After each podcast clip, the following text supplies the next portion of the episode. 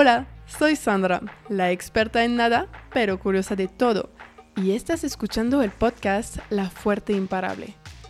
En este episodio estamos con Lindsay Alt, fundadora de Alt Creative Agency, una agencia que ayuda a las marcas de moda a desarrollarse, estructurarse y a entrar en mercados internacionales. Aparte de su agencia, su último proyecto es Alt Academy, un programa que ayuda a las marcas de moda a ser marcas globales. Con Lindsay hablamos de su trayectoria en la industria de la moda y sus realidades, cómo llegó de Nueva York a Guadalajara y sus consejos para emprender sin red. Si te gusta el podcast, puedes seguirme en Instagram at La Fuerte Imparable y poner 5 estrellas al podcast en la plataforma donde lo escuchas. Espero que le van a gustar este episodio con Lindsay. Aquí vamos, c'est parti. Hola Lindsay, gracias por aceptar mi invitación y bienvenido al podcast La Fuerte Imparable. ¿Cómo estás? Muy bien, ilusionada de estar aquí contigo. Qué bueno, nos vas a contar todo hoy. Te dije, me voy a encuadrar hoy. Pregúntame lo que quieres. Súper bien. Primero me gustaría que te presentas a la gente que no te conozca. Ok, bueno, yo soy Lindsay Alt, soy neoyorquina que lleva casi 10 años viviendo aquí en México. Soy amante de México, amante del talento y la creatividad que hay aquí. Y pues me dedico a justamente apoyar a que esa creatividad llegue a los Estados Unidos y a otros mercados. Qué chido, pues vamos a hablar de todo eso porque eres la chingona de México si quieres exportar una marca de ropa. Entonces quiero saber todo cómo hiciste porque nos conocimos un poco antes y hablamos de eso y me encantó tu trayectoria decir, pues, ni modo, si la gente no quiere, lo voy a hacer yo. Y eso me encantó tu filosofía. Y primero me gusta hablar de la infancia de la persona porque creo que refleja mucho sobre cómo estamos ahorita, cómo somos. Entonces, ¿cómo fue tu infancia, Lindsay? Híjole, no venía preparada para hablar de mi infancia. Eh, pues bien, la verdad es que eh, afortunadamente tuve, tuve papás que me apoyaron muchísimo. Me acuerdo, o sea, tengo muy grabado que mis papás siempre me decían de que todo es posible si tú crees posible para ti, ¿no? O sea, si tú crees en ti, todo es posible. Entonces, eh, tuve mucho apoyo desde muy chiquita en, en como ir buscando mis sueños, ¿no? Y ir persiguiendo esos sueños. Y me acuerdo que de niña no sabía qué quería hacer, entonces iba probando muchas cosas, pero muchísimas cosas, todo tipo de deporte, todo tipo de actividad, de manualidades, o sea, tenía mucha curiosidad de, de aprender y de innovar y entender cómo funciona, funcionaban las cosas. Entonces creo que desde muy chiquita tenía ese como, como espinita de la innovación, de la creatividad, de trabajar con mis manos, de como problem solving. Y, y, nada, pues fui, fui deportista toda mi infancia también hasta que lacrosse y porrista. Súper bien. Muy diferente, sí. Ese contraste está muy interesante, pero sí. De hecho, eh, en cheerleading, o sea, en, como porrista, eh, empecé cuando tenía seis años y hasta llegar a, a hacer las, eh, ¿cómo se dicen? Em, tryouts como para el NFL para ser porrista para el NFL, para el fútbol americano, sí. Imagínate si hubiera seleccionado, no estarías aquí conmigo ni en la moda ni nada. Tal vez, podría ser. No, no creo, o sea, creo que tenía como ya, ya un poco más grande, ya en la universidad ya tenía muy claro lo que quería lograr, pero sí, el deporte me ayudó también a, a fortalecer muchas como características y muchas habilidades que creo que son muy importantes para las personas pues el teamwork, o sea, trabajar en equipo, eh, saber levantar después de caer, creo que eso es uno muy importante. En el deporte, pues hay, hay mucho fracaso, ¿no? O sea, mucho fracaso, mucho pérdida. Entonces tienes que aprender de, a pesar de todo eso, poder volver a entrar al juego, a entrar al partido. Y eso me ayudó mucho a, a, a convertirme en una mujer muy resiliente. Sí, eso sí. Y ¿Cómo estabas extrovertida, introvertida? ¿Cómo era? Muy extrovertida. ¿Sí? Sí, sí, sí, sí. Me encantaba conocer las historias de la gente también. Entonces, hacía amiga de quien sentaba al lado de mí. O sea, literalmente era de que podría hablar casi, casi con la pared. Pero sí, o sea, era una persona muy social y de todo tipo de, de personas, todo tipo de grupos en, en, en, en la prepa. De hecho, me dieron como un recognición de, de ser alguien como confiable para los demás, como de amistad, por, por eso, por, por querer como ponerme siempre también al, al servicio del otro y aprender de ellos y conectar. Me encanta conocer la gente, sí. Qué chido. ¿Y cómo supiste, a qué momento supiste que ibas a estudiar, pues, moda?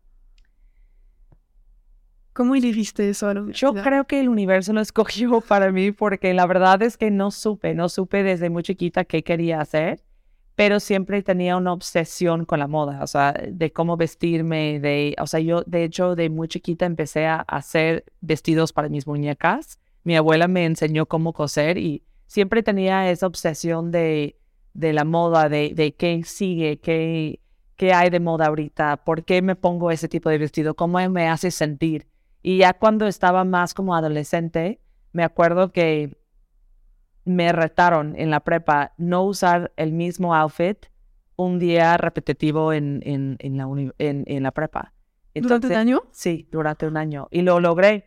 ¿Porque hiciste tus propias ropa o compraste? Y porque compré cosas y luego lo cortaba, lo cambiaba, lo modificaba y la gente no se dio cuenta que era como la misma cosa. O sea, siempre estaba muy interesada en, en cómo podría eh, expresarme a través de la moda.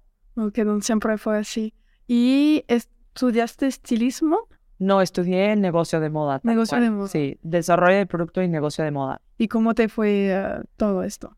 Híjole, pues es que yo crecí en Nueva York y mis papás me decían, pues el primer año de la universidad tienes que estudiar aquí cerca, ¿no? Y yo de que, "Ay, que no quiero ir al Fashion Institute como todos mis compañeros, ¿no? O sea, era, era un camino como ya muy recorrido para la gente en mi comunidad. Entonces yo decía, bueno, voy a ir a, a jugar lacrosse justamente a una universidad donde tienen un programa de fashion merchandising, se llamaba un año aquí en the East Coast, pero siempre tenía el deseo de estudiar en The Fashion Institute en Los Ángeles porque quería probar otro tipo de vida. O sea, ya tenía muy claro cómo era el mundo de moda en Nueva York, pero yo también quería crear mi propio camino, no quería seguir los pasos de todos los demás. Entonces cumplí mi año, el último día de la escuela de la universidad, dije a mis papás, adiós, ya me voy a Los Ángeles, ya apliqué, ya me aceptaron, ya no me pueden decir que no. Entonces me dijeron, pues sí, la verdad es que, le- o sea, te dijimos que sí, si cumpliste con eso, podrías ir. Y me fui, me fui a Los Ángeles y ahí es donde estudié eh, Product Development and Fashion Merchandising en eh, FITM, se llama la, la universidad de allá. Y fue una experiencia increíble. O sea, tener 18 años y estar en Los Ángeles fue Es el sueño de creo de mucha gente. La playa, Santa Mónica, pues todas las películas que vemos eh, alrededor del mundo, en Los Ángeles, que es la mejor vida que todo el mundo quiere estar, etcétera. Claro, de hecho, eh, el año que yo fui a estudiar allá, estaban grabando eh, una serie muy famosa que se llama The Hills, que estaba en MTV, Sí. y me tocó estar en clases con Lauren Conrad y tener todas las grabaciones, y de hecho ella era mi vecina de donde vi- vivía. Entonces, imagínate, o sea, vine de, o sea, un lugar en Upstate New York, donde, pues, Nueva York, o sea, ciudad, Manhattan era mi camino, a voltear todo a su cabeza, irme a Los Ángeles, estar en una serie, estar rodeada de gente famosa, pues casi me comió ese mundo, ¿no? Porque era también una bebé, o sea, tenía 18 años. Pero llegaste a estar en el buen lugar, en el buen momento. Sí. Todo se pasaba. Sí. ¿Y cómo fue este cambio? ¿Cómo te acostumbraste? ¿Cómo fue? La verdad es que yo siempre decía a mis papás desde muy chiquita que yo me veía en California, como que este estilo de vida me llamaba mucho la atención.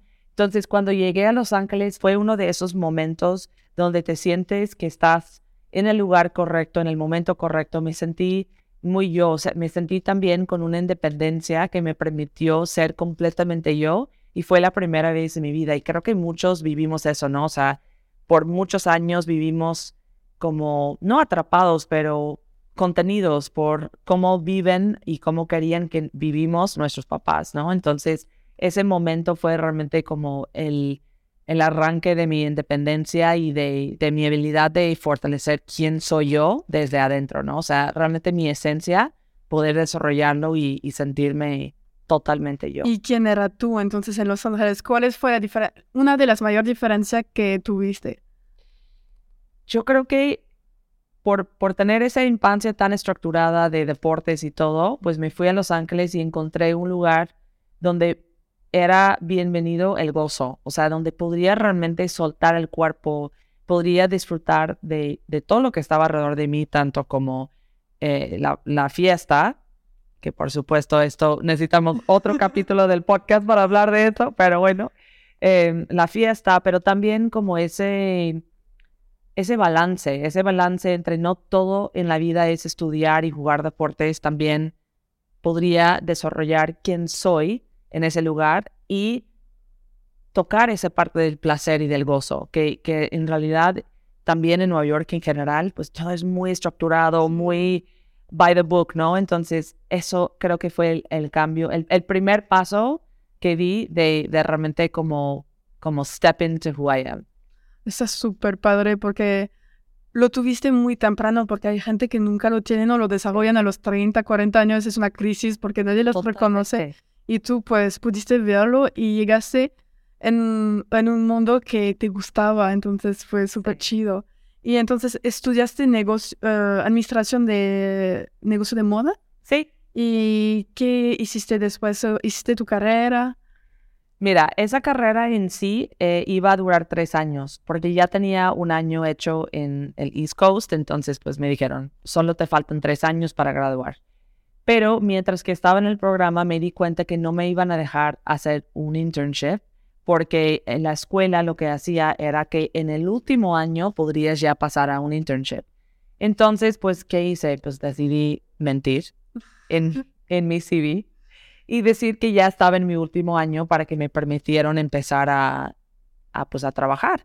Entonces, me fui con el, el de como RH de la escuela y dije, ya estoy lista, eh, estoy en mi último año y por alguna razón, como igual también esto fue mucho antes que había tanta tecnología, ¿no? Porque uno no está tan joven, pero eh, como que me, me, me creyeron. Entonces pude empezar a trabajar desde mi primer año ahí en la industria y es como me di cuenta. A los 19 empezaste a trabajar en la industria cuando tienes que esperar hasta el 21 o algo así. Y dije, pues, donde pongo el ojo, pongo la bala, ¿no? O sea, como que yo tenía ganas de empezar a trabajar, de experimentar con la industria. Yo tenía muchas ganas también de aprender de otra forma. Y creo que eso es, o sea, eso fue también como la primera semilla que se plantó en mí de, todo lo que hoy en día estoy haciendo con mi negocio, porque me di cuenta que lo que estaba realmente aprendiendo adentro de las paredes de la, la universidad no me, no me iban a servir para lo que realmente quería hacer. No se aplica. No, entonces empecé a, buscar internships, trabajé en Fashion PR. O sea, me acuerdo que me tocaba como una de las primeras eh, Fashion Weeks de Los Ángeles. Pero en eso entonces, o sea, también quiero como poner el contexto con mucha claridad. A mí me tocó la, la época del Devil Wears Prada. A mí sí me tocó tener la jefa que me escupió en la cara, que me mandaba por el café y cuando regresaba y el café no era como el temperatura correcta me lo tiraba. O sea, sí me tocó esa, esa parte de la industria que afortunadamente ya no estamos viendo, pero sí, sí me tocó ser muy abusada por mis jefes y ese, esa época de, de, la industria fue muy dura. Y creo que es una como arma de doble fila porque me enseñó también otra vez más resiliencia y más eh, no llores en este momento. O sea, hay que como ver cómo resolvemos, pero al mismo tiempo como que también me enseñó todo lo que no quería hacer yo como jefa un día, ¿no? Y, y, esas ganas empezaron ahí de tener mi propio negocio para que podría cambiar un poco la forma en que sí, se lo tuyo y no como pero está cañón porque eso lo que dices justo ahorita de la película yo fue pues es de película es como no no puede ser real no es real sí sí sí. Wow sí la verdad o sea yo me acuerdo me tocó una vez, o sea, tuve una jefa que me decía que yo me tenía que convertir a judía para quedarme en la empresa. Imagínate, imagínate si hoy en día en 2023. Oh, la que Sí, o sea, claro, o sea, pierde tu licencia para tener una empresa, o sea, ¿cómo puedes imponer tanto? Pero sí, me tocó esa época como muy dura y también, o sea, por tener jefes como tan duras también, empecé a cambiar como rápidamente entre empresas y eso afortunadamente me dio la oportunidad de probar muchas como ramos de, del negocio, o sea. ¿Y qué probaste? Fashion PR, em, editorial, o sea, trabajé en una revista, también trend forecasting, que es donde realmente empecé a desarrollar mi, carrera, eh, retail, o sea, trabajé en tiendas también y luego como compradora. Como Hiciste toda la cadena de un negocio de moda. Dos años y medio. O sea, duraba como cuatro o cinco meses y luego decía, next, next. O sea, tenía un hambre que nadie me podría parar porque yo no tenía exposure a esas cosas antes y quería probar de todo para realmente saber. También soy una persona muy impaciente, entonces era como, ya, déjame probar todo y luego escojo y luego decido. Y justo quiero saber, porque llegaste en la ciudad, no conocías a nadie, no. ¿cómo hiciste? Porque creo que pasa mucha gente que dice, ah, pues yo no le tengo tan fácil porque no conozco a nadie. Y creo que te ha pasado eso. ¿Cómo hiciste para hacer tu network, tu red de gente? y para encontrar la... ¿Tienes tips para encontrar quizás eh, como prácticas o chamba, cómo hacerlo? Porque sabemos que la moda es muy difícil. Como todo el mundo quiere trabajar en esto y hay una, una posición. Ok, mira, yo hice esto de empezar desde cero en una ciudad nueva cuatro veces. Entonces, creo que sí puedo dar unos tips buenos. Yo estoy segura. creo que el primero y el más importante sería nunca juzgas a nadie, nunca sabes qué esa persona, o sea, qué conexión tiene esa persona, cómo te puede ayudar. Y creo que es algo que pasa mucho, como que buscamos a la persona que más parece que trabaja en moda o más tiene como ese vibra que es como cool o lo que sea. Yo te puedo decir ahorita que la gente que realmente me ayudó a crecer en mi negocio fue la gente que menos parecía que trabajaba en moda, que menos tenía ese cool vibe. O sea, la gente cool era la gente que más me molestaba estar, ¿no? O sea, de que esa gente era como que su imagen era lo más importante y todos los demás fue gente que realmente estaba dispuesto a decir, yo conozco a esta persona, yo te conecto con, con tal persona, ¿no? Eso es el primero, nunca juzgas, nunca sabes lo que alguien más puede hacer para ti. Dos, cuando conoces a alguien, en vez de buscar una transacción de que qué puedes hacer para mí, ponte en un papel muy curiosa de quién eres y, y genuinamente tener curiosidad para conocer el otro y no solamente estar esperando entender qué puede hacer para ti.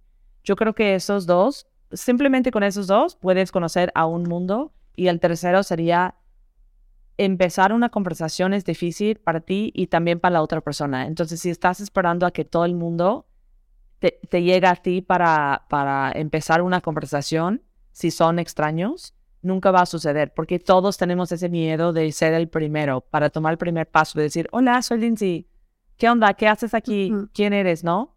Entonces, yo diría que, pues, no juzgas, sé curiosa y make the first move. O sea, abre la conversación tú, no esperas a que alguien te habla, porque al final de cuentas también todos tenemos los mismos miedos, las, mismas historias, las mismas traumas, entonces atrévete a, tomar el primer paso. Qué chido, pues las tres leyes para hacer un networking. Hacer networking. No, me encanta y creo que justo como lo dices es muy útil porque a veces tenemos miedo de molestar, pero si no haces el primer paso la persona no va a venir a ti, no te necesita. Entonces, pues... Y también si ellos dicen, ah, pues no me interesa ahorita una conversación, pues estás en el mismo lugar que cinco minutos antes que lo acercaste porque no era un contacto antes. Entonces, literalmente no tienes nada que perder. Nada. Súper bien. Y entonces regresamos. Estás en Los Ángeles, haces tus diferentes trabajos, prácticas. ¿Y a qué momento, cómo, cómo pasó de ya me harté de, de tener jefes y quiero hacer mi propia empresa? ¿Cómo, Uf, hay como unos seis años entre, eh, entre esos internships y, arrancar mi propio negocio. Lo que pasó es, después de probar todo, decidí graduar un año antes de la universidad porque dije, ya, o sea, ya, ya no me está sirviendo la universidad. Entonces, normalmente en los veranos no vamos a la universidad y yo decidí poner dos veranos como back to back para poder eh, graduar en dos años en vez de tres. Y uno de los internships, el último internship que tenía, era con un eh, como retailer, una tienda, y ellos me ofrecieron una posición eh, para, para que yo podría estar más encargada de, la parte como de dirección creativa de la, de la empresa. Tenían 28 tiendas y empecé a hacer el buying para cierto tipo de cosas, o sea, comprando de otras marcas para vender en, este, en esta tienda. También los photoshoots, las campañas, o sea, un poco de marketing. Eso fue antes de que existieran redes sociales. Entonces, pues solo, solo teníamos Facebook, pero no era realmente una plataforma para marketing como es hoy. Fue más papel. Sí, más papel, más eh, correos como email marketing y también mucho de escaparates en tiendas, ¿no? O sea, mucho de, o sea, dependías mucho de foot traffic. Entonces, un día estábamos haciendo un evento en una de las tiendas y entró eh, lo que era mi siguiente jefa, que tenía una empresa de trend forecasting en Los Ángeles. Y trend forecasting es como cool hunting, así lo llaman aquí, em, donde pues vas proyectando qué son las tendencias que vienen y esas tendencias los empaques en unos reportes y unos em, como entregables y eso lo vendes a las marcas más grandes del mundo. Entonces empecé en este mundo y de ahí como que empecé a agarrar más como recognición por mi habilidad de, predecir, las tendencias con mucha certeza y mucha em, éxito.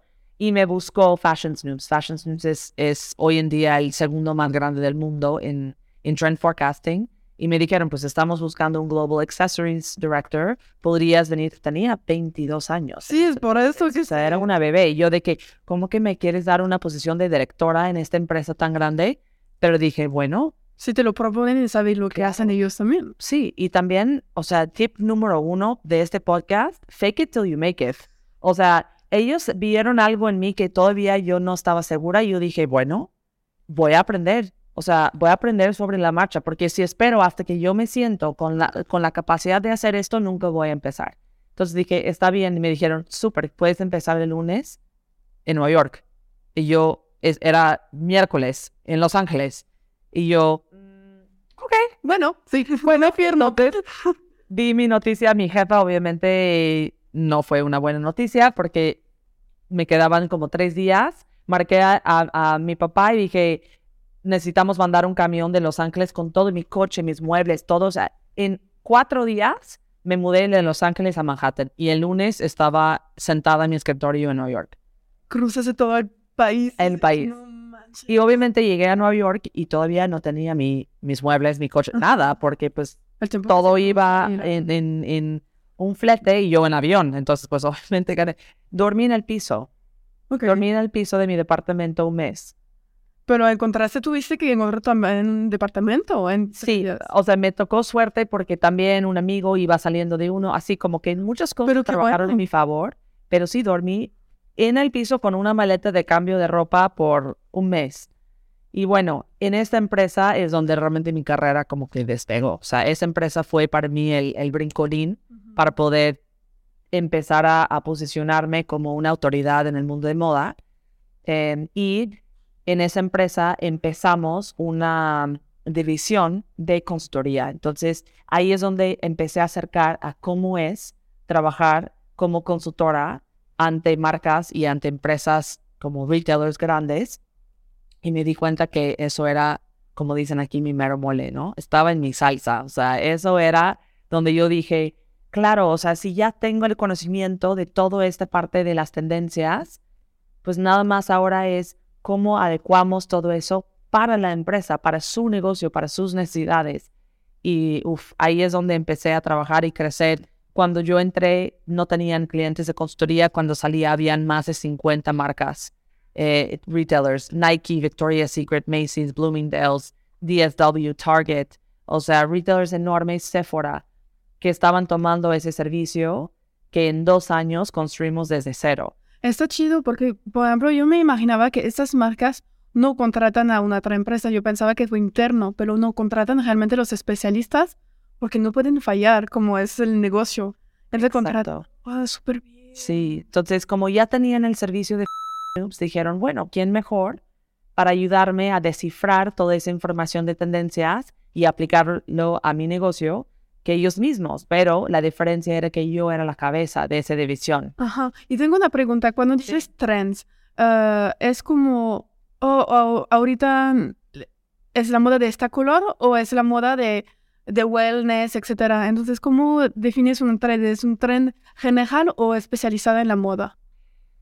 Nosotros manejábamos todo tipo. O sea, nosotros lo llamamos macro trends, que son las tendencias macro, o sea, globales, que es ahorita viene el tema de sustentabilidad. Entonces, todo el mundo va a estar buscando soluciones sustentables.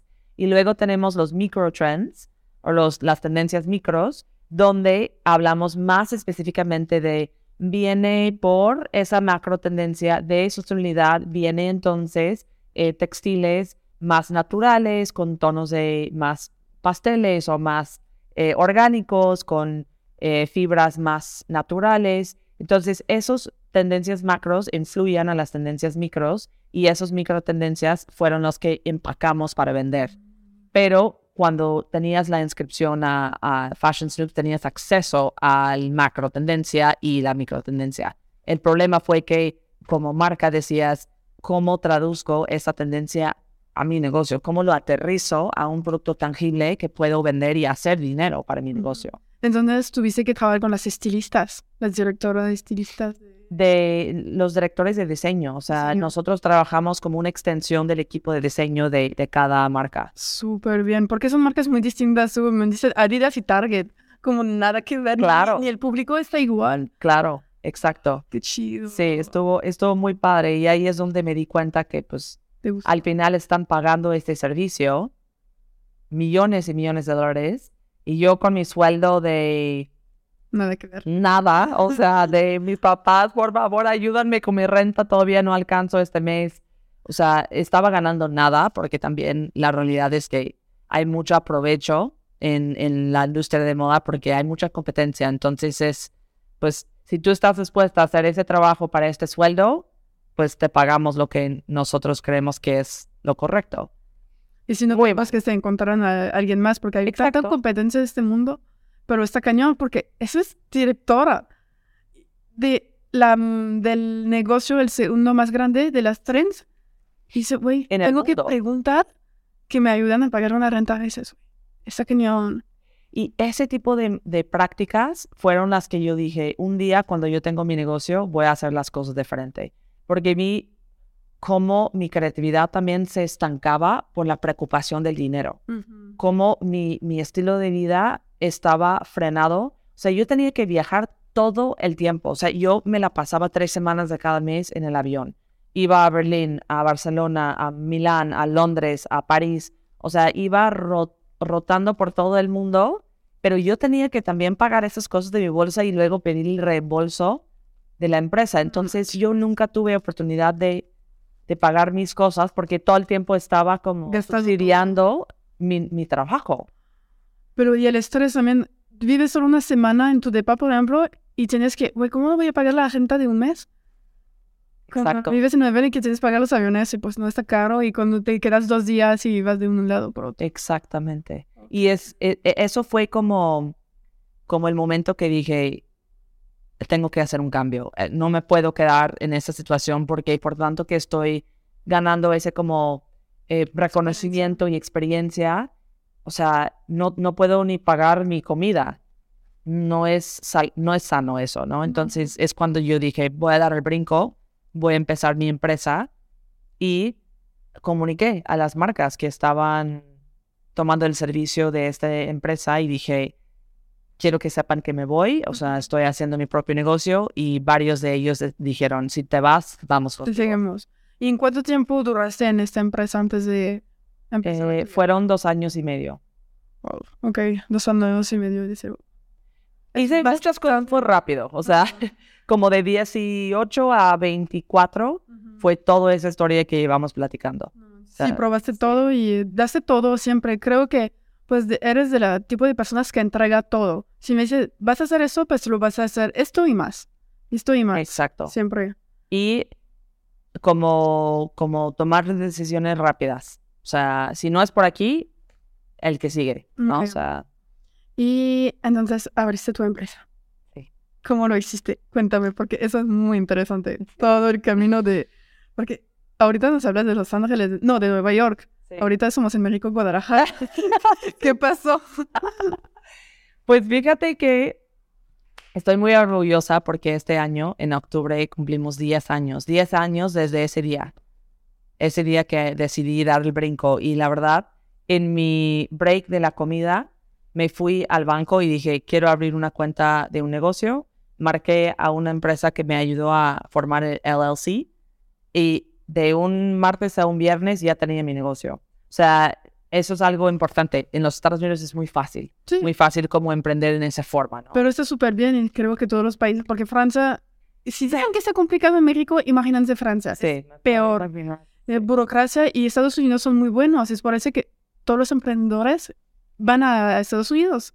Porque si quieren hacer dinero, si quieren emprender, allá dice, te abrimos la puerta. No te vamos a ayudar, pero te damos Pero todos te los lo hacemos fácil. Ajá. Exacto. Sí, entonces pues empecé Alt Creative Agency en octubre de 2013 em, y mi primer cliente fue México.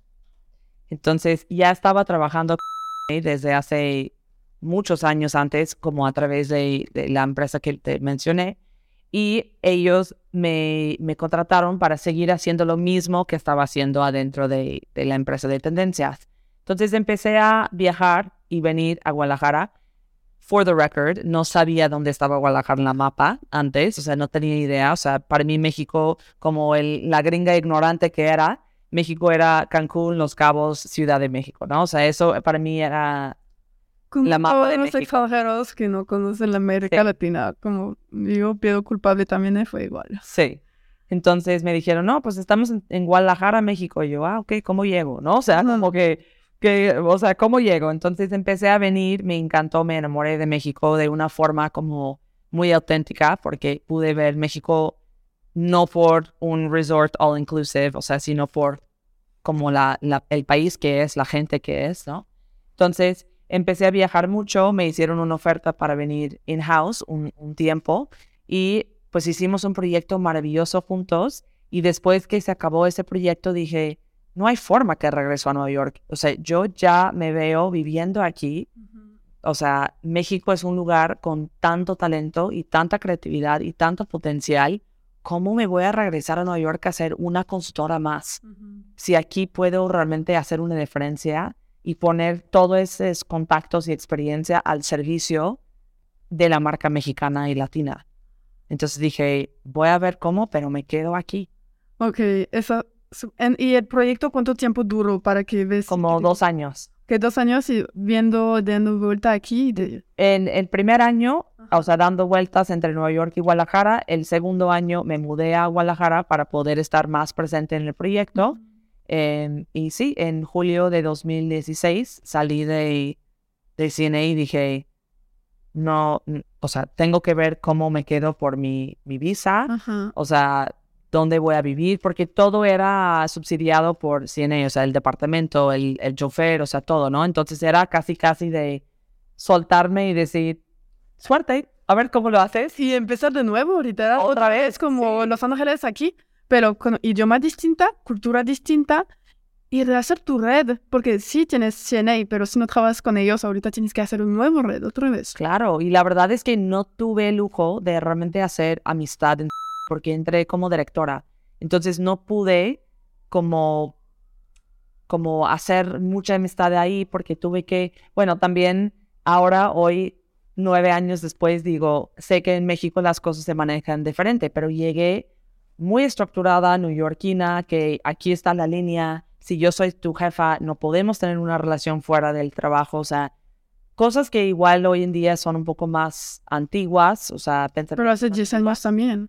Exacto, hace 10 años así lo veía, entonces, pues sí, o sea, salí de dije, bueno, o sea, tampoco hice amigos ahí, muchos de mis compañeros eran extranjeros también, muchos se fueron de regreso también, entonces fue como, pues otra vez desde cero.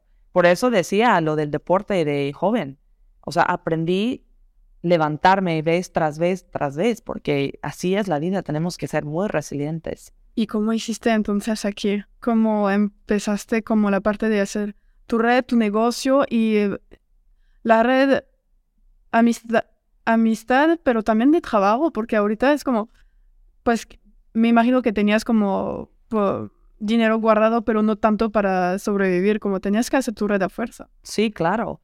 Em, creo que al principio cuando dije el universo e- es- escogió esto para mí, esto es un ejemplo de, de cómo.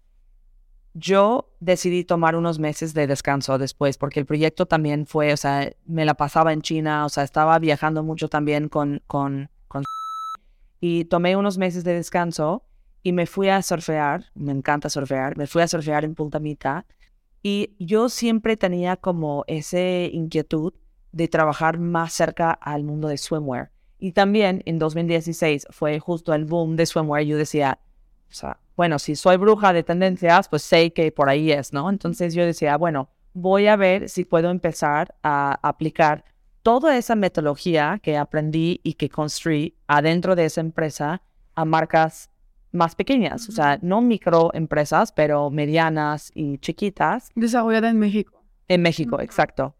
Y bueno, eso era como mi visión. Dije, no sé cómo, pero ahorita estoy de vacaciones, digamos, entonces no lo voy a pensar mucho. Entonces fui a la playa, fui a surfear y en eso, justamente uno de esos ejemplos de por qué nunca puedes juzgar y nunca sabes de dónde va a salir un contacto valioso, estaba en el, en el mar surfeando cuando conocí mi primer cliente nuevo de la agencia. ¿Cómo pasó? Quiero la historia, por favor. Sí, o sea, había conocido a unos tipos, me invitaron a, hacer un shoot en la playa para ayudarles a hacer como el estilismo del shoot. Dije, bueno, estoy como de vacaciones, pero puedo hacer eso. Me suena como vacaciones, pero con un, un plus, ¿no? O sea, de, poder hacer algo de trabajo. Entonces, no llevó la modelo al shoot. Ok. Entonces me dijeron, ¿quieres entrar tú? Y yo, claro que no es, no es lo que hago. Yo hago negocios de moda, no me pongo enfrente de la cámara, pero para hacer la, la historia corta, terminé saliendo en las fotos y una de las tomas era que todos corríamos hacia el mar y brincamos al mar y, empezamos a, paddle out y, surfear. Y en eso se unió otra, otra mujer al shoot. Y esa mujer se llama Skyler y ella fue mi primer cliente porque ella tenía el sueño de lanzar una marca de trajes de baño y yo tenía toda esa experiencia y toda esa red de fábricas, de proveedores, de todo, que yo dije, bueno, pues yo creo que yo te lo puedo hacer. Y así empezó. Y llevo desde ese día trabajando con Skyler. Skyler Swimwear se llama la marca. Súper bien. Hoy en día Kim Kardashian usa la marca, está vendiendo en los Estados Unidos, en México. Es una marca ya enorme y, y empezó ahí porque yo estaba de vacaciones haciendo lo que más me encanta en la vida. What No, Nunca sabemos. Está increíble. Y entonces empezaste con Skyler y después que poco a poco como... Una persona se enteró de lo que estábamos haciendo, me buscó, hicimos otra marca, una en Australia, otra en Cozumel, empezamos a, construir marcas y me di cuenta que esa como forma de, de literalmente crear una marca desde cero se podría llamar, o sea, se, se podría nombrar como una metodología específica de la agencia, porque como lo estábamos haciendo casi, casi como línea de producción, de que sacando una marca y otra y otra, nos dimos cuenta que pues aquí tenemos una metodología, un proceso ya muy planchado que podemos replicar. Sí. Entonces ahí es donde nació The 40 Strategy, que hoy en día es la metodología que seguimos usando en la agencia y que acabamos de implementar en Alt Creative Academy, que acabo de lanzar. Sí, vamos a hablar de todo esto. Ah, tengo preguntas. Primero, uh, en las marcas que acompañaste, ¿cuál fue, cuál es el punto común que tienen que, que siempre hay que desarrollar porque no hay en las marcas de moda? Como Qué buena El error común que se hace mucho y... Creo que el error número uno es no saber costear las cosas y pensar que por estar en México tenemos que poner un precio barato. Hay un hay una creencia aquí que el mexicano no paga bien para las cosas hechas en México. Y he visto que eso no es cierto siempre y cuando nosotros como marca o nosotros como consumidor podemos realmente valorar lo que estamos vendiendo y consumiendo. Entonces, eso es el primer como error. O sea, que vi que muchas de las marcas no tenían ni idea cómo poner un precio a sus cosas. O sea, y tenían miedo que si pongo lo que realmente vale esta, esta prenda o este zapato o lo que sea, no me lo van a comprar. Entonces, el, el, error número uno era que todos estaban casi, casi regalando sus piezas por, por falta de, de tener márgenes y, costos eh, correctos. Y el segundo era pensar que una marca mexicana no podría competir en los Estados Unidos, que al revés, o sea, que el mercado gringo iba a conquistar el mercado mexicano y que no había lugar en el extranjero para eso, para que esas marcas podrían crecer y florecer. Y tú enseñaste que pues ahorita puedes ir a Estados Unidos, Europa, donde quieres, Donde quieras, solo se necesita la estructura que tú das. Exacto. ¿Y cómo hiciste uso del crecimiento de Alt Creative, Ac- eh, Alt Creative Agent. Agency? Porque ahorita tienes una academia. Sí. Entonces, ¿cómo fue la, el crecimiento de tu empresa? Porque empezaste sola, sola y ahorita pues tienes gente contigo. Sí. Yo creo que una de las cosas que yo aprendí en este camino es la importancia de ser consistente. O sea, creo que empecé y mucha gente me decía, nunca vas a encontrar suficientes marcas para poder hacer dinero.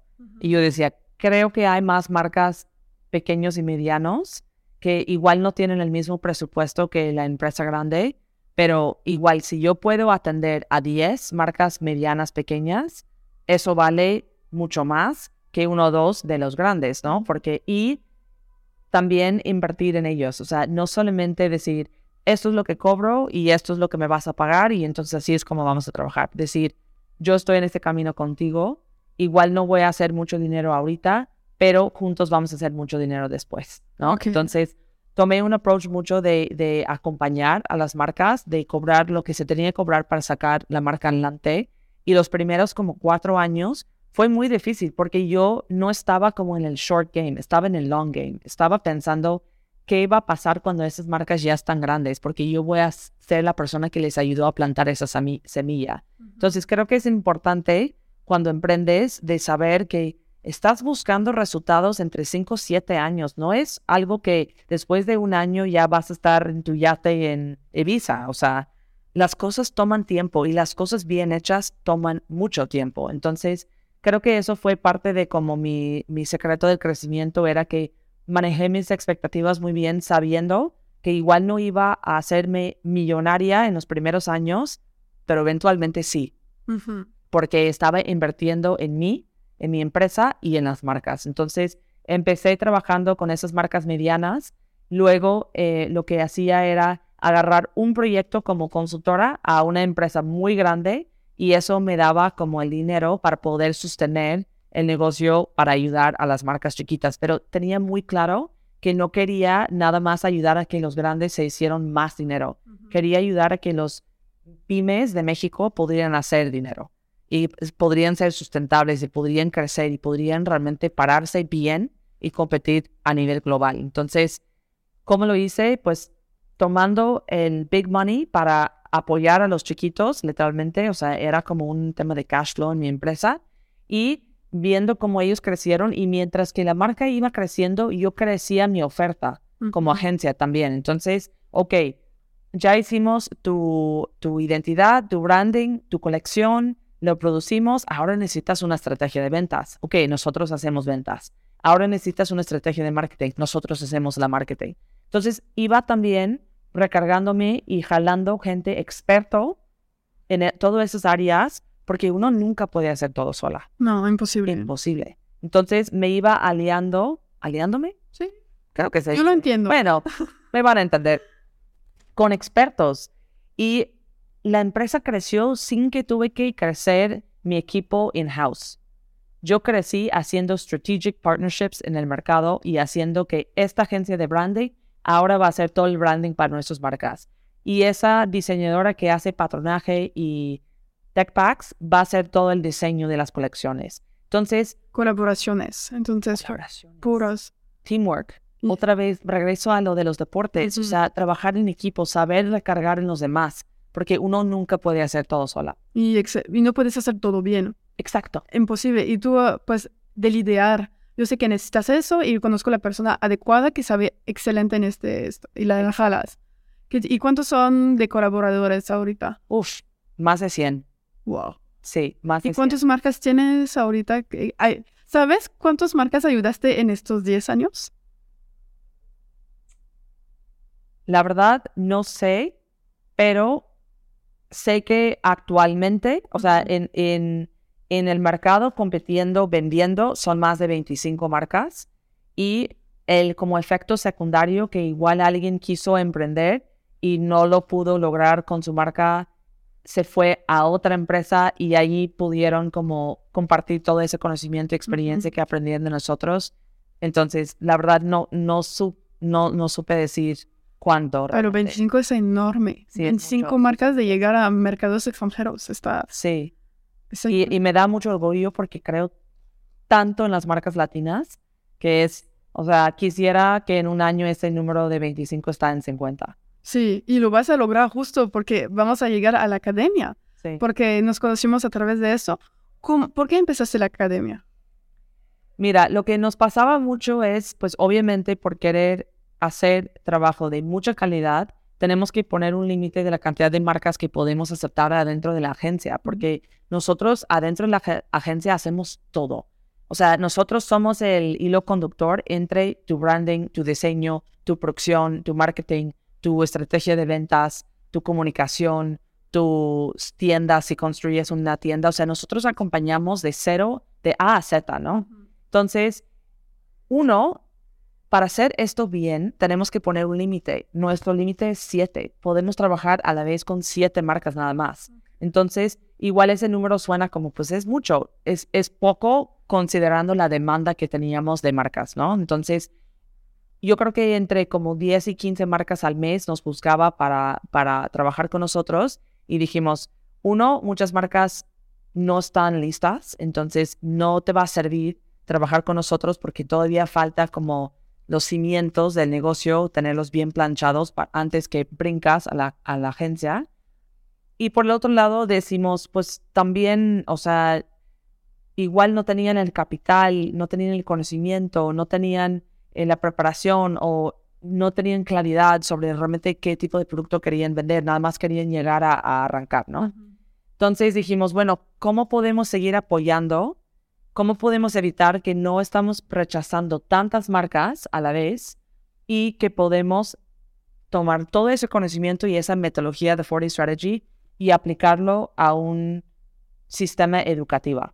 Sí, Entonces nació la idea de Alt Creative Academy porque dijimos, todas esas marcas que no podemos aceptar en la agencia o no están listas para entrar la- en la agencia, pueden empezar con un programa de seis semanas educativa donde van a aprender todas las herramientas y todo el proceso de cómo tener una marca de moda firme como negocio sólido. O sea, que pueden realmente no solamente decir tengo una marca de blusas, sino tengo un negocio de blusas, ¿no? Ese- esa es la diferencia muy grande y eso es lo que tratamos de capacitar a la gente, de, de dar ese brinco entre ser una marca y ser un. Y entonces eres como, uh, tu academia es un pre antes de entrar en, la, Sí. en tu empresa. Sí, ahora es un agencia. requisito. Ahora es un requisito para entrar a la agencia, tienes que pasar el programa de la, la academia. Puedes entrar a la academia sin entrar a la agencia, pero es, es, es una forma que nosotros podemos asegurar el éxito también. Ujú. Asegurar que, este- que llegan preparados, que tengan todo lo que necesitan para poder tener éxito. ¿Y cómo te fue? Porque ahorita estás haciendo tu segunda lanzamiento, pero hiciste tu primero. Entonces, ¿cómo fue? Sí. Porque tienes un, pues, un retorno de la gente, ¿qué opinaron? ¿Cómo pasó? Estuvo bellísimo porque eh, tengo un coach ejecutivo de negocios que me apoya muchísimo. Es, ese es con quien recargo más en, en eso cuando me siento perdida, lo que sea. Y él me dijo, hazlo aunque no sea perfecto. Entonces lanzamos en septiembre con un como piloto de ocho marcas y en ese piloto decidimos decir, cada semana vamos a definir qué es lo que vamos a ver esta semana basado en la metodología y vamos a tomar el feedback de las marcas y construirlo sobre la marcha. Yo soy súper type A y súper organizada y eso fue el reto más grande de mi vida porque no tenía nada planeado. Yo dije, voy a permitir a que la, la necesidad de la marca define la- la- el curso, ¿no? Entonces, después de esto fue increíble porque de hecho una de las marcas que graduó de la academia entró en la, agencia y hoy en día está vendiendo en los Estados Unidos. O sea, en cuatro meses para esa marca fueron de arranque a estar ya vendiendo en los Estados Unidos, lo cual es una cosa maravillosa porque es un testamento a, que esto funciona, ¿no? Este, esa metodología y este sistema funciona. Pero después de todo esto dijimos, ¿qué sigue? ¿Qué más es posible, no? Entonces lanzamos la segunda generación, pero ahora mucho más aterrizado, con mucha más claridad, donde abrimos a 20 marcas que estoy muy feliz porque ya casi estamos sold out, arrancamos el, el, el 13 de febrero. Y la idea era tomar toda esa retroalimentación, todo ese feedback, todo ese aprendizaje y hacer aún mejor, ¿no? Y la idea es que cada vez que sacamos una nueva generación, que vamos aprendiendo, tomando la retroalimentación de las marcas, entendiendo sus necesidades y aplicándolo para que este programa eventualmente podría ser un diplomado o una forma en que la gente se puede capacitar en el mundo de negocios de moda. Sí, que es el básico. Si quieres emprender de moda, tienes que saber eso y tú sabes que vas a tener las bases realmente fuerte para empezar lo que quieres y... Exactamente. Padre, ah, me da mucho gusto porque es algo increíble de decir que empezaste a los 18 en otro, en otro lado de, tu país y ahorita estás aquí con tu propia empresa creciendo, teniendo una comunidad y lo haces de manera distinta a las empresas de moda que antes hacía. Como, de hecho, quiero regresar a eso. ¿Qué haces ahorita para cuando trabajas con, y colaboras con otras empresas para no repetir lo que se, se hace en la moda o que se hacía en la moda? Como los comportamientos como jefa. Y de management, ¿cómo hace para manejar todo esto? Bueno, lo voy a compartir y seguro mucha gente va a decir, no, o sea, pero eh, nosotros trabajamos de 9 a 2, lunes a jueves. Está increíble porque es el horario. Es eficiente. Como sí. durante, sabes que de las 9 a las 2 todo el mundo te puede contestar y va a ser muy rápido, muy fluido y todo el mundo atento. Fue una prueba al principio porque cuando me mudé aquí empecé a tener eh, como colaboradores más in-house o interns o gente que quería aprender de nosotras. Eh, lo hicimos así para que podrían estudiar, para que en las tardes podrían estar eh, en clases. Pero me di cuenta que cuando pones un tiempo limitado a la gente, la gente es más eficiente. Porque nadie está perdiendo tiempo en el teléfono si saben que solo tienen hasta las dos para sacar las cosas, ¿no? Entonces, aunque tenemos poca gente in-house en la empresa, es la forma en que nosotros hemos podido realmente manejar las expectativas con los colaboradores también, ¿no? De decir, si tú, tú tienes que tener una junta con nosotros, tienes de lunes a jueves de 9 a 2. Fuera de ese horario, igual nosotros estamos trabajando, pero no estamos en juntas, no estamos en llamadas, no estamos tomando reuniones, no estamos yendo a un café, o sea, es, eso es el horario para ser eficientes. Los viernes para todos que trabajan in-house y es obviamente la invitación a que quienes trabajan con nosotros, para mí es viernes de innovación. Ve a un museo, busca una galería de arte, ve a ver una película, inspírate, porque la creatividad, o sea, nosotros, nuestro, lo que nosotros vendemos es innovación y creatividad, estrategias de creatividad. Entonces, si mi gente está quemada de, de la cabeza por estar cansados, por demasiado trabajo, demasiadas horas enfrente de la compu, esa creatividad se va a ir disminuyendo mucho y la calidad de lo que nosotros vamos a ofrecer a nuestros clientes ya va a ser mucho menor a lo que yo quisiera ofrecer. Entonces, el descanso es súper importante, tener esos como horarios muy eficientes de lunes a jueves. Eh, tengo mujeres que están embarazadas, tengo mujeres que tienen un bebé recién nacido, que tienen hijos que están en la prepa, que están cuidando a una abuela. Tengo a gente que está estudiando para la primera vez en su vida a sus 40 años. Entonces, es muy importante hacer espacio en nuestro horario para que puedan hacer todo lo demás, porque nunca puede ser que el, que el trabajo es vida, ¿no? O sea, la vida tiene que existir fuera del trabajo y, tenemos que tener ese tiempo. Entonces, de las cosas como más importantes para mí es eso, de, de, cuidar el tiempo libre de la gente, respetarlo. Realmente, si yo digo que no te voy a buscar después de la hora de comida, no te voy a buscar, voy a dejarte en paz, puedes esperar el siguiente día. No, no somos cirujanos no, no va a pasar algo grave si no contestamos ese correo, ¿no? Y eso ha sido un reto para mí también, ¿no? Porque soy una persona muy exigente. Y como trabajas en Nueva York y es de locuras. Y esa, ese acondicionamiento de los jefes que tuve, ¿no? De it's never enough, ¿no? O sea, nunca es suficiente, no lo hiciste bien, hazlo otra vez, dame más tiempo. Entonces, esa como cultura muy enferma del burnout se me hace que es lo que estoy hoy en día tratando de evitar en mi empresa y con mis colaboradores, porque trabajo de calidad es lo que quiero ofrecer a mis clientes, no trabajo hecho. Y hecho porque nada más lo hicimos y lo empujamos porque estamos agotados y no tuvimos tiempo para revisarlo o ver, ver si es realmente lo que nos hace orgullo. ¿Y desde cuándo empezaste este sistema de horarios? El día uno. Hace 10 años. Sí. Y te ha funcionado hasta ahorita y vemos, ¿tienes la prueba con tu negocio que sí funciona ese sistema? Diría que sí. Igual no funciona para todo tipo de negocio, pero para mí me ha funcionado muy bien porque también me ha permitido trabajar con talento espectacular, que tal vez si tuviera una empresa como más rígida y con horarios como más largos, no estarían dispuestos a, a entrar.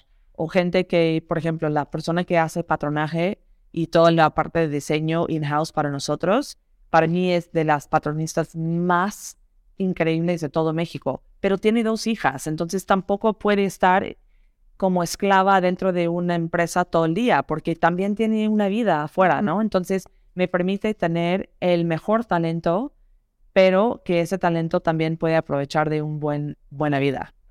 Eso es súper padre porque viste resultados económicos que sí te funciona porque tienes Claro. 10 años funcionando con talentos que puedes jalar porque les ofrece pues el salario digno, pero también el, el horario laboral que van a separar que a este hora enfocado y después puedes hacer lo que... Como es un balance que tienes y que te Sí. que funciona. Y todos ganan un sueldo completo, no es un sueldo de medio tiempo. Y cuando es medio tiempo aquí en México. Sí, Con, con los horarios son medio tiempo. no, no sé, pero sé que lo que yo busco es que el sueldo que nosotros ofrecemos es competitiva a otra empresa que tenga un horario de 9 a 6 o 9 a 5, aunque nosotros trabajamos de 9 a 2. Está increíble. Felicidades, de Ah.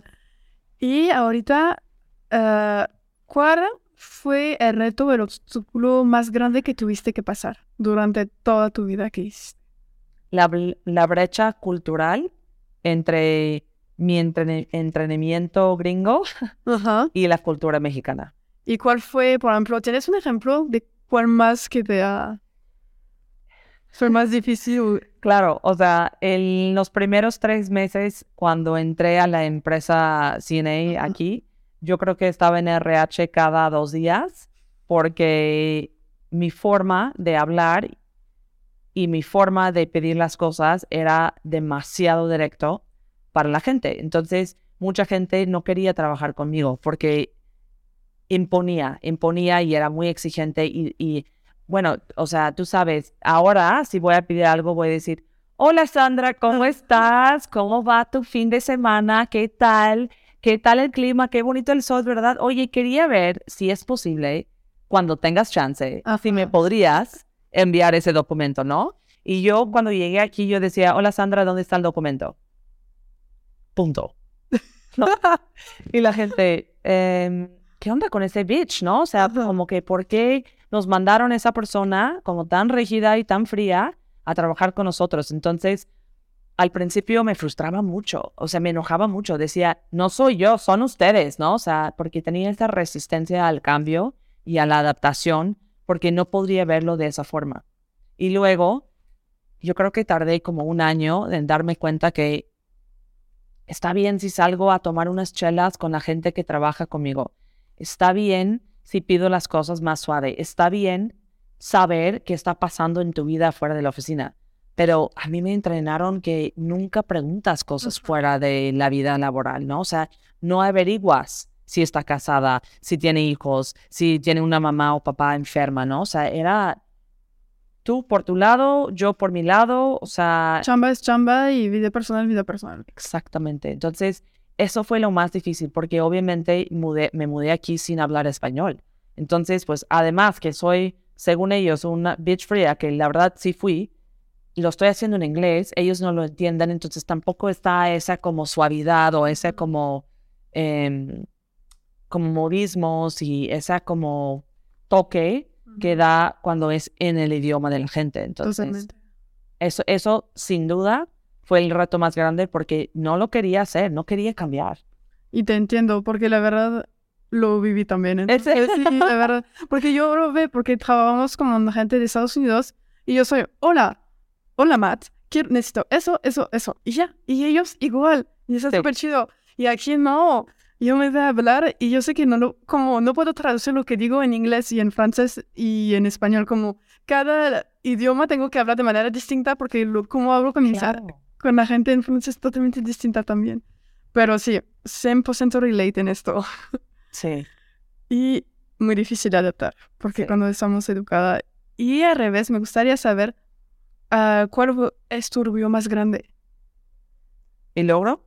Orgullo. Orgullo. Y puede ser logro, creo, también.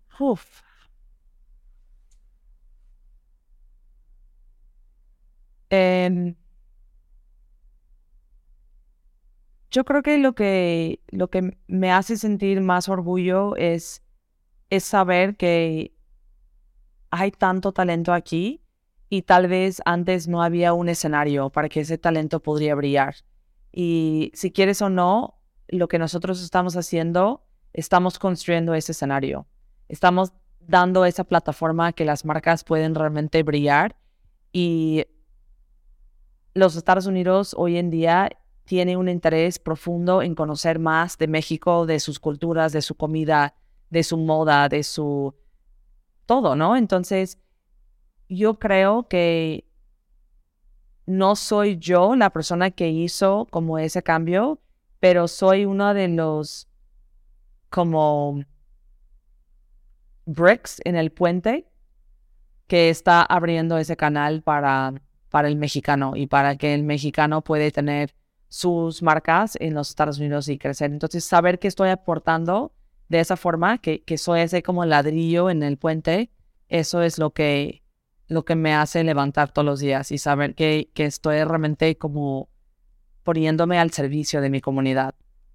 Sí, totalmente. Esto, y de lo que haces también es de dar la luz que tu marca es, es válida. Es eh, como no, porque a, veces puede pasar que hay un, tema de inferioridad entre mexicanos de Estados Unidos, con gente de Estados Unidos y gente de México, porque dicen, no, pues Estados Unidos es otro mercado más grande, ta, ta, ta. Y dicen, no, tú, y tienes la validez porque trabajas en estas marcas, yo lo vi, yo sé cómo es adentro, y tú eres capaz de estar allá también. Claro. No hay como, no hay de distinción de nacionalidad o algo, es como tu trabajo y vemos. Sí, y literalmente hace dos semanas eh, una de las marcas que, que trabaja con, con, la agencia, tuvo su primer trunk show en Moda Prandi, que es la plataforma más grande del mundo de moda.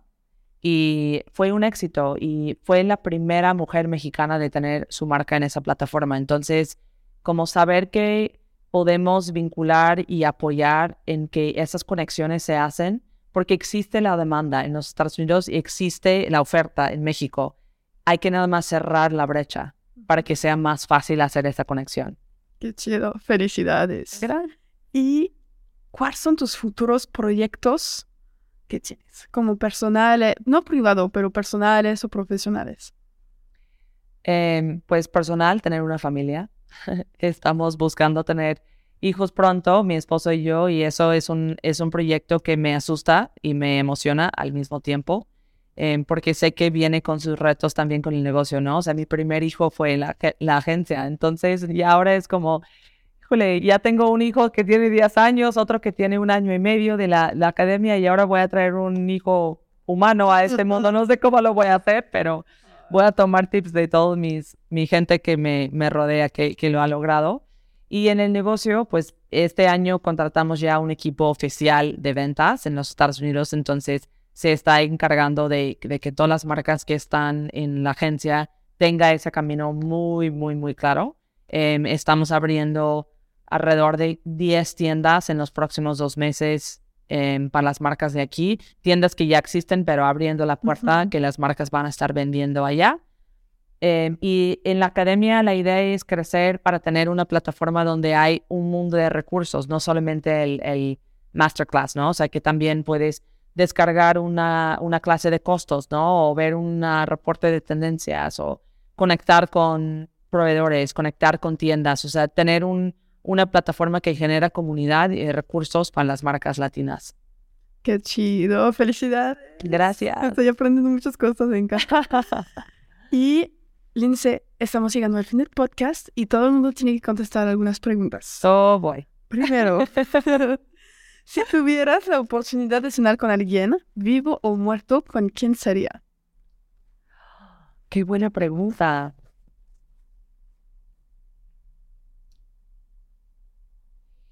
Em,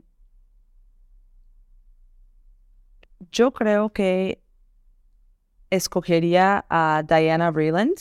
¿Quién es? Fue una editora en- de Harper's Bazaar y de Vogue y fue una mujer que realmente hizo las cosas muy diferentes. O sea, en su momento eh, la gente la rechazaba un poco porque era una mujer como muy directa, muy eh, ambiciosa y era muy mal visto en, en- esos tiempos.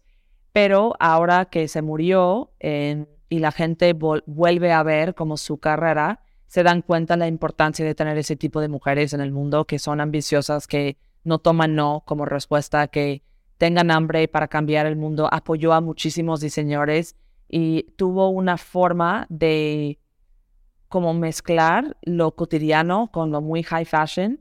Y eso hoy en día es lo que nosotros vivimos, ¿no? Es como nos vestimos, es como consumimos la moda. Entonces fue una persona muy influencial y me encantaría sentar a preguntar con ella cómo tuvo esa como resiliencia en, en su carrera para seguir, aunque todo el mundo le decía como que bájale, cámbiate, o sea, no haz las cosas de esa forma. ¿Intentaste de contactarla? ¿Nunca? Es que ya se murió ¿Se murió? Ah, ok, no, esa, pues, nada más es más complicado. un poco.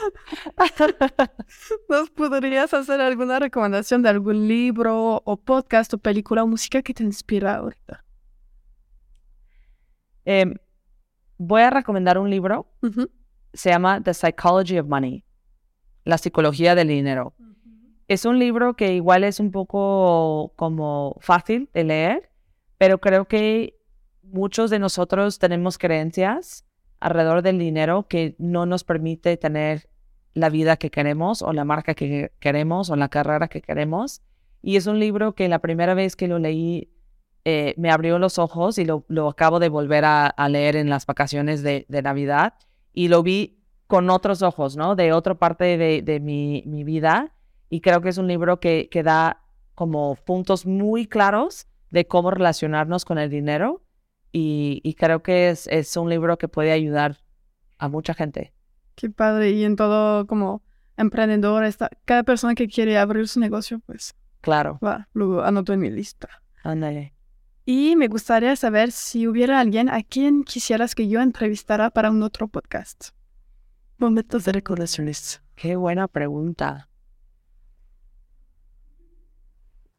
Em, híjole, es que de verdad me inspiran tantas mujeres.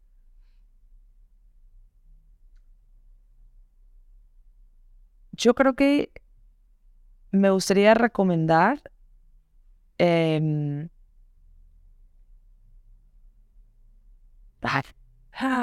me agarraste de curva con esta pregunta. No sé quién. Pero quién puedes pasar si gustas después. Pero va a salir en la Sí, grabación. puede salir, pero me lo puedes pasar después. Em, estoy en blanco ahorita. O sea, tengo una lista de 15 personas. Me la pasas, está bien. Ok. Y por fin, ¿dónde te puede contactar la gente que quieran hablar contigo, saber más, que tienen preguntas? Bueno, pueden ir a la página web que es altcreativeagency.com. Estamos en todas redes sociales como Alt Creative Agency y Alt Creative Academy. Y también mi Instagram personal es Lindsay Rose Alt. Em, y ya, pues me pueden pedir mi contacto de ti también y te lo puedes pasar. Mm, Súper bien. Muchas gracias, Linda, por Gracias tu tiempo y por compartir con nosotros su historia, porque creo que va a inspirar muchísima gente. Y no solo en la moda, en todo. Entonces, muchas gracias. Gracias a ti, Sandra, me encantó. Gracias por escuchar el episodio con Lindsay hasta el fin. Si te gustó, lo puedes compartir a alguien que puede interesar y motivarlo a ser arquitecto de su propia vida. También, si te gusta el podcast, puedes apoyar con 5 estrellas en la plataforma donde lo escuchas. Nos vemos en dos semanas con un nuevo invitado. ¡A viento!